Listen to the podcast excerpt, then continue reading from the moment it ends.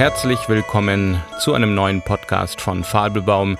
Diesmal allerdings weder aus dem Exil noch als Production Podcast, sondern einfach nur als eine Art Update-Podcast. Einfach mal so zwischendurch. Sowohl für die Leute auf Patreon als auch für die Leute auf YouTube.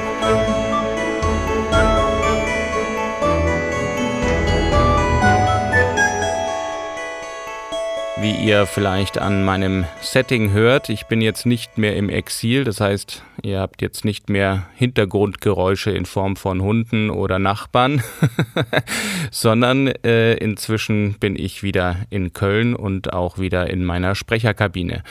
Und damit habe ich jetzt auch wieder die Möglichkeit, den üblichen Podcast-Sound herzustellen.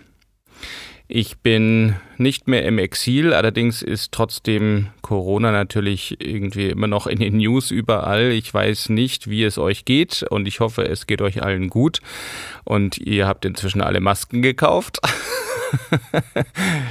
Aber ich muss sagen, ich habe so ein bisschen aufgehört, die Corona-News so akribisch zu verfolgen irgendwie ist mir das allmählich zu viel geworden. Ähm, ich weiß, das hört man vielleicht von mir jetzt normalerweise nicht so, aber in diesem Falle, ich habe wirklich am Anfang jede Corona-News gelesen, ähm, immer die Zahlen verglichen, immer geguckt und so weiter und irgendwann, ja, ist eben diese Krise dann doch so lange, dass man so ein bisschen den Atem verloren hat oder das, nicht das Interesse, weil das wäre jetzt falsch gesagt. Ich habe natürlich immer noch Interesse daran zu wissen, wie es vor allen Dingen in meiner Umgebung und auf der Welt in Bezug auf Corona aussieht. Aber ich brauchte irgendwie was anderes, dieses ständige sich Sorgen machen und irgendwelche Zahlen zu vergleichen. Das hat mich so an meine Facebook- und YouTube-Zeit erinnert. Und das wollte ich nicht. Deshalb habe ich also aufgehört, alle News zu lesen. Gucke natürlich trotzdem irgendwie hin und wieder nochmal in die Zeitungen oder in die Nachrichten, um zu wissen, wie es so weitergeht und welche Entscheidungen die Politiker jetzt treffen. Aber eine Sache hat mich vor allen Dingen auch immer wieder gestört in der Zeit, als ich wirklich viel News gelesen habe, dass man irgendwie das Gefühl hatte, es sind immer wieder die gleichen News. Das heißt, in jedem Land, wo also Corona anfing, passierte irgendwie die gleichen Phasen. Erst gab es eine Negationsphase, ach, alles nicht so schlimm und so und kriegen wir schon hin und dann die Realisierung, oh, das ist dann doch etwas schwieriger. Also diese Arroganz, und jetzt muss ich sagen, waren es nicht nur die westlichen Länder, weil das wurde den westlichen Ländern öfter mal vorgeworfen, dass die westlichen Länder eben Arroganz gezeigt hätten und gesagt hätten, uns trifft das nicht. Und das ist bestimmt nicht ganz verkehrt, äh, denn am Anfang hat man ja noch Witze darüber gemacht. Nine Gag und andere Webseiten waren voll von irgendwelchen Memes, wie die Asiaten ja wieder mal irgendeine Viruskrankheit im Umlauf haben und hihi haha und plötzlich kam das dann zu uns. Also eine gewisse Arroganz war schon da, aber das war natürlich auch bei anderen Ländern da und wenn man jetzt sieht, wie teilweise auch Länder, die eben nicht westlich sind, wie schlecht die mit diesem Ding umgehen, mit diesem Virus, dann müsste man denen auch eine gewisse Arroganz im Umgang mit dieser Krankheit attestieren. Es gibt natürlich auch andere Beispiele, ähm, Taiwan und äh, Südkorea, die es eben doch geschafft haben, diesem Virus anders zu begegnen.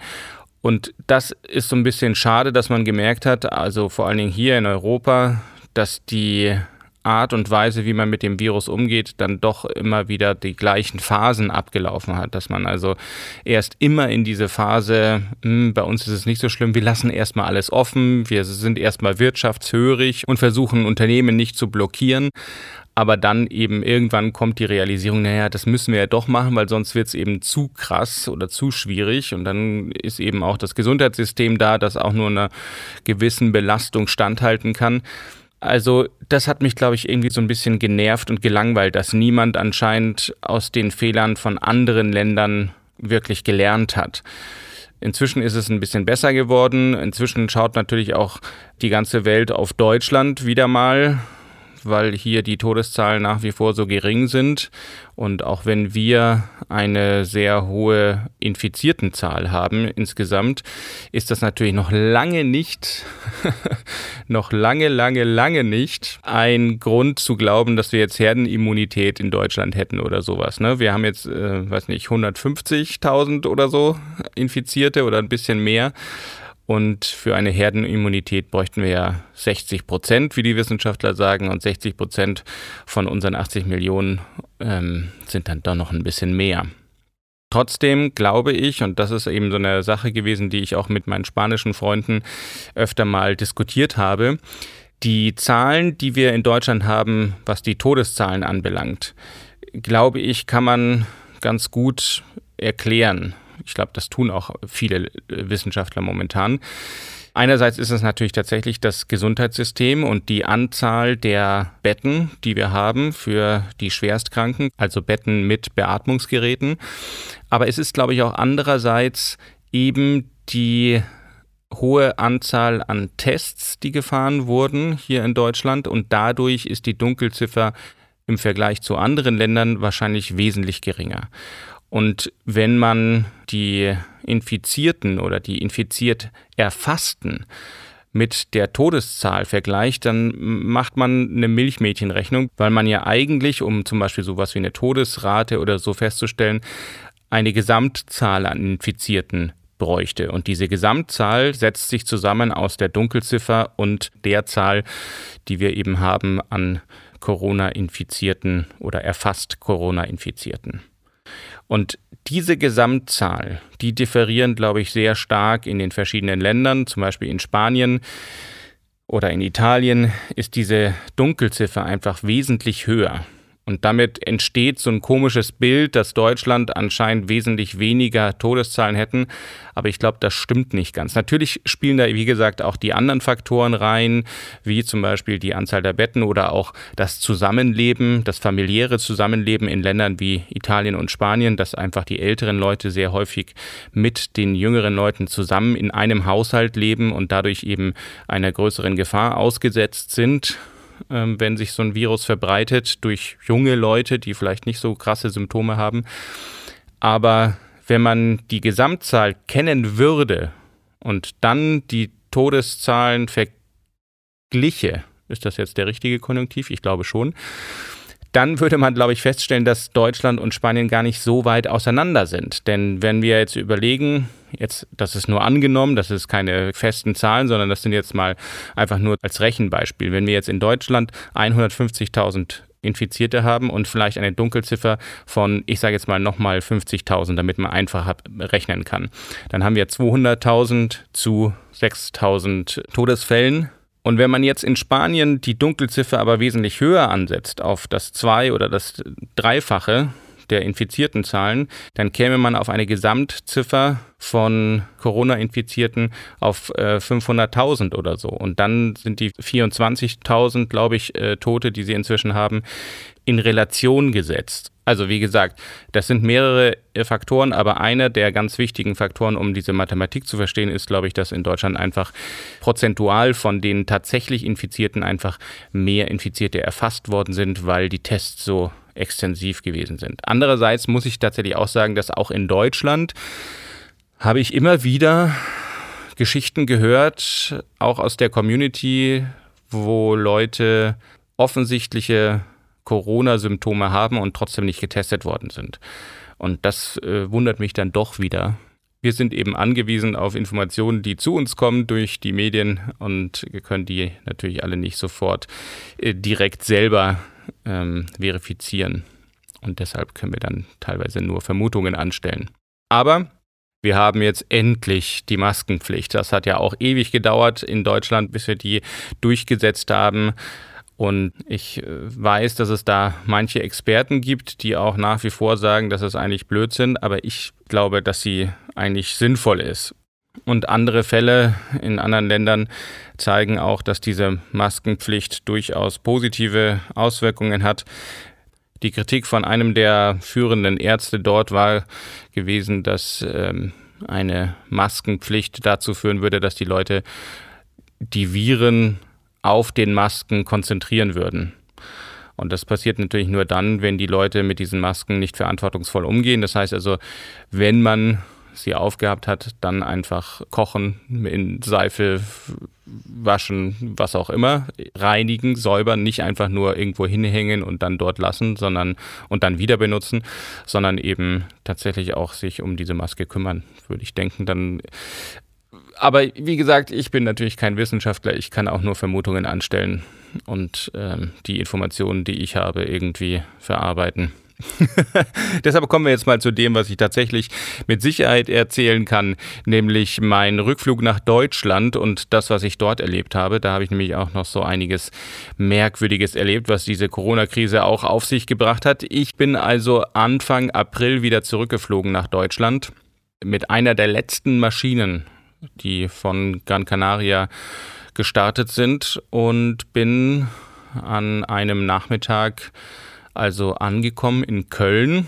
Und das allererste, was mir schon übel aufgestoßen ist in Köln, der gesamte Flughafen war leer. Kaum Flieger flogen ja noch zu der Zeit. Das heißt also, die Kapazitäten waren wirklich nicht ausgelastet und trotzdem hat man meinen Flieger also nicht an ein Gate gefahren, sondern mal schön irgendwo in der Pampa stehen lassen und dann hat man die Leute mit Bussen zum Terminal gefahren. Das heißt also, diese ganzen Leute, die dort ja auch für den deutschen Staat als potenziell Corona-Infizierte galten, hat man alle zusammengepfercht in einen Bus, in zwei Busse tatsächlich, und hat sie dann zum Terminal gefahren. Dort wurde man dann empfangen von Leuten des Gesundheitsamtes, die einem so ein Wisch gegeben haben, wo man alle seine Daten eintragen musste. Und dann hat man wieder gewartet und zwar auch eng an eng in einem kleinen Raum, bis man also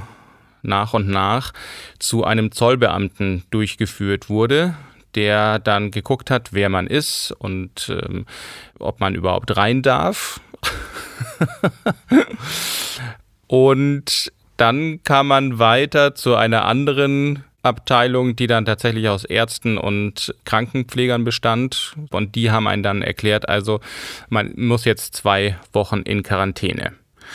Äh, vorsorglich. Und Quarantäne bedeutet eben wirklich nicht das Haus verlassen, auch nicht zum Einkaufen, auch nicht zum Luftholen, gar nicht. Wir mussten also nach unserem Aufenthalt oder nachdem wir unsere Koffer bekommen hatten, dann direkt nach Hause fahren. Das konnten wir machen, egal wie. Darum wurde sich nicht gekümmert, sondern man durfte also mit der Bahn oder mit dem Taxi oder was auch immer fahren. Und dann haben wir gesagt, dann werden wir noch direkt am Flughafen, dort gab es nämlich auch einen Rewe, einen Supermarkt, noch schnell einkaufen, haben uns also eine große Tüte mit Zeug gekauft und sind dann mit dem Taxi nach Hause gefahren, sind dann dort geblieben und dann haben uns Freunde versorgt für diese zwei Wochen, die wir dann also hier in der Wohnung waren. Das heißt also, ich bin von Spanien, wo ich schon drei Wochen in Quarantäne war, in unserem Haus, bin ich also nach Deutschland und bin nochmal zwei Wochen in Quarantäne. Ich habe also insgesamt fünf Wochen Quarantäne hinter mir. Dementsprechend war die Anfangszeit hier in Deutschland schwierig. Also mir ist in den ersten zwei, drei Tagen wirklich hier die Decke auf den Kopf gefallen und das hat schon ganz schön an mir genagt und ich habe halt versucht, so wie ich das ja immer tue, dann auch kreativ zu arbeiten und an meinen Hörbüchern oder an meinen Büchern zu schreiben, aber das lief dann irgendwie nicht. Wenn man kreativ arbeiten möchte, muss man auch in so einer gewissen Stimmung sein und wenn die dann nicht herzukriegen ist, dann ist auch nicht viel mit der Arbeit los. Das heißt also, mir fiel wirklich die Decke auf den Kopf. Ich hatte jetzt auch keine Jobs in dem Moment äh, ausstehend, weil einige Projekte, die da angeplant waren, eben auch wegen Corona nach hinten versetzt worden sind. Das heißt also, ich war so ein bisschen ja, verloren, habe ich so das Gefühl gehabt. Nun bin ich ja nicht der Einzige, sondern das geht wirklich vielen Leuten so und vor allen Dingen auch in den Ländern wie Spanien und Italien hat man das gesehen, dass die Leute da auch teilweise wirklich ja depressiv und lethargisch geworden sind. Aber bei mir, wenn sich sowas einstellt, dann arbeitet das irgendwie in mir und ich fange an zu überlegen, was könnte ich jetzt anders machen und was kann ich jetzt an meiner aktuellen Situation ändern und wie kann ich sie ändern. Und eines der Dinge, die ich dann eben gemacht habe, war, wie ich das ja auch schon in meinem Podcast selbst, ich habe sozusagen meinen eigenen äh, Ratschlag befolgt und habe mich hingesetzt und habe neue Sachen gelernt. Und das, was ich eigentlich schon seit Ende Luther Kings machen wollte, ist mir eine Game Engine mal genauer anzugucken. Denn ihr müsst immer wissen oder verstehen vielleicht in dem Zusammenhang, dass äh, ich ja Luther Kings nicht programmiert habe, sondern ich war dafür Art zuständig, also für das 3D-Modeling, nicht die Charakter, aber das, was das, was die Waffen und was das Level und so weiter angeht. Und dann habe ich eben Musik gemacht und Sounddesign. Also ich habe vieles gemacht, aber eben nicht die Programmierung. Und ich bin auch bisher eher ein Webprogrammierer. Das muss man unterscheiden für die Leute, die sich jetzt nicht so auskennen in der Programmierung muss man da vielleicht auch ein bisschen erklären, dass das eben eine andere Sache ist. Webprogrammierung sind erstmal andere Sprachen. Das ist jetzt nicht so das Problem. Das kann man irgendwie lernen, die anderen Sprachen. Aber Webprogrammierung ist so ein bisschen einfacher strukturiert, wie ich finde. Webprogramming ist trotzdem äh, objektorientiert, aber es ist oftmals nicht so ja, klassen- und vererbungslastig. Das sind jetzt Fachbegriffe aus der Programmierung, aber ähm, ist ja auch nicht so schlimm. Ist auf jeden Fall, finde ich, einfacher als jetzt ein Computerspiel zu programmieren. Und ich habe mich mit dieser Unity Engine immer so ein bisschen schwer getan. Wir haben damals eben Luther Kings auch mit Unity gemacht, aber ich fand immer, dass die Unity Engine einfach sehr sperrig und sehr groß ist. Und es gab eine Engine, die habe ich auch schon lange Zeit gesehen, die fand ich immer sehr sympathisch und sie war gut dokumentiert, das hatte ich mir mal angeguckt und sie ist Open Source. Nicht, dass ich da jetzt irgendwie in dem Quellcode irgendwie rumschreiben würde, aber trotzdem bedeutet das ja immer, dass auch eine Community dahinter steht, die eben da auch aktiv weiterentwickelt. Und sie hat eben diese Engine relativ viel Aufmerksamkeit bekommen in letzter Zeit und dann dachte ich mir so, das ist jetzt der Moment. Ich bin zu Hause, zwei Wochen in Quarantäne und bin so ein bisschen bedröppelt also gucke ich mir jetzt endlich mal die Godot Engine an. Und das habe ich auch gemacht und bin, glaube ich, innerhalb von zwei Tagen vollkommen dieser Engine verfallen. Ich bin total verliebt. Ich finde, sie ist ein großartiges Projekt. Unfassbar sympathisch, relativ klein im Vergleich zu Unity und hat natürlich auch nicht ganz so viele Möglichkeiten, aber ist trotzdem extrem flexibel und extrem gut und es macht einfach wahnsinnig Spaß und ich habe nach einer kurzen Anfangshürde habe ich dann auch äh, wirklich anfangen können, da zu arbeiten in dieser Godot Engine und wie das eben auch so typisch ist, äh, wie ich das ja immer mache, ich lerne an Projekten. Ich lerne nicht einfach nur um des Lernens willen, sondern ich lerne eigentlich nicht, also mein Vater sagte mal Learning by Doing, aber das ist es eigentlich nicht, ähm, sondern ich äh, lerne tatsächlich, um ein Projekt zu machen und dann das Gelernte direkt im Projekt umzusetzen. Und das habe ich eben gemacht und habe angefangen, ein Computerspiel zu programmieren. Wieder mal. Jetzt, zwei Jahre oder mehr als zwei Jahre nach Luther Kings, habe ich mich tatsächlich mal wieder hingesetzt und habe an ein Computerspiel gewagt. Und dieses Computerspiel ist natürlich jetzt nur ein kleines Projekt, ein überschaubares Projekt. Ich will nicht die gleichen Fehler machen wie bei Luther Kings, dass man eben zu große Projekte sich vornimmt, sondern es ist wirklich ein kleines Mobile Game, was ich innerhalb von einem Monat oder ein bisschen mehr äh, fertigstellen kann und habe mich da also Hals über Kopf hinein versenkt und deshalb kommt auch eben erst jetzt wieder ein Podcast von mir weil ich die letzte Zeit von früh bis spät an diesem Spiel saß. Und äh, es funktioniert inzwischen alles ganz gut. Und es fehlen jetzt noch so kleinere Sachen wie Safe Games, äh, AdMob Integration oder ähm, das Balancing noch so ein bisschen. Aber ja, das wird ein kleines Mobile Game, ein kleines Puzzle Game mit äh, Adventure-Elementen, wo eine kleine Geschichte erzählt wird. Und ja, ich hoffe, dass manche von euch vielleicht dann irgendwann mal das Spiel ausprobieren werden.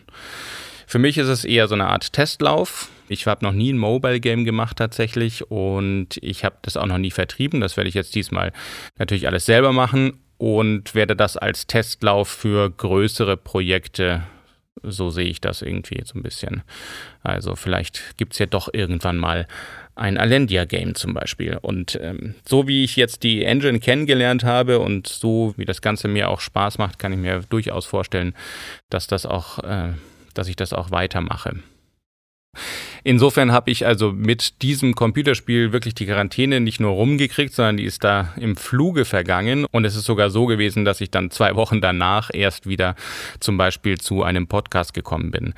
Dementsprechend eben auch hier nochmal der Hinweis, für meine Patreons im April wird es also kein neues Hörbuch geben von mir aufgrund eben dieser Situation. Einerseits, dass ich eben momentan mit diesem Mobile Game beschäftigt bin. Andererseits ist es eben auch so, dass ich glaube, ein Hörbuch wäre nicht so gut geworden, wenn ich das jetzt irgendwie in dieser Quarantäne, in diesem bedröppelten Zustand gemacht hätte. Und es war ja von vornherein eigentlich bei Fabelbaum schon immer so geplant, dass ich nicht jeden Monat ein Hörbuch rausbringe sondern eben, wenn es äh, möglich ist. Bisher habe ich das immer geschafft, jeden Monat ein Hörbuch rauszubringen. Diesen Monat wird also das erste Mal sein, dass es nicht ist. Aber deswegen gibt es ja diesen Podcast. Ich wollte mich trotzdem eben einmal im Monat bei euch melden und das werde ich auch durchziehen, weil ein Podcast kann man immer mal einschieben, aber eben so ein Hörbuch ist dann doch etwas aufwendiger. Insofern hoffe ich, dass ihr alle gesund seid. Ich hoffe, dass ihr alle weiterhin Jobs habt und dass es euch gut geht und freue mich darauf, euch demnächst wieder ein Hörbuch zur Verfügung stellen zu können. Alles Gute von mir also, bis zum nächsten Mal.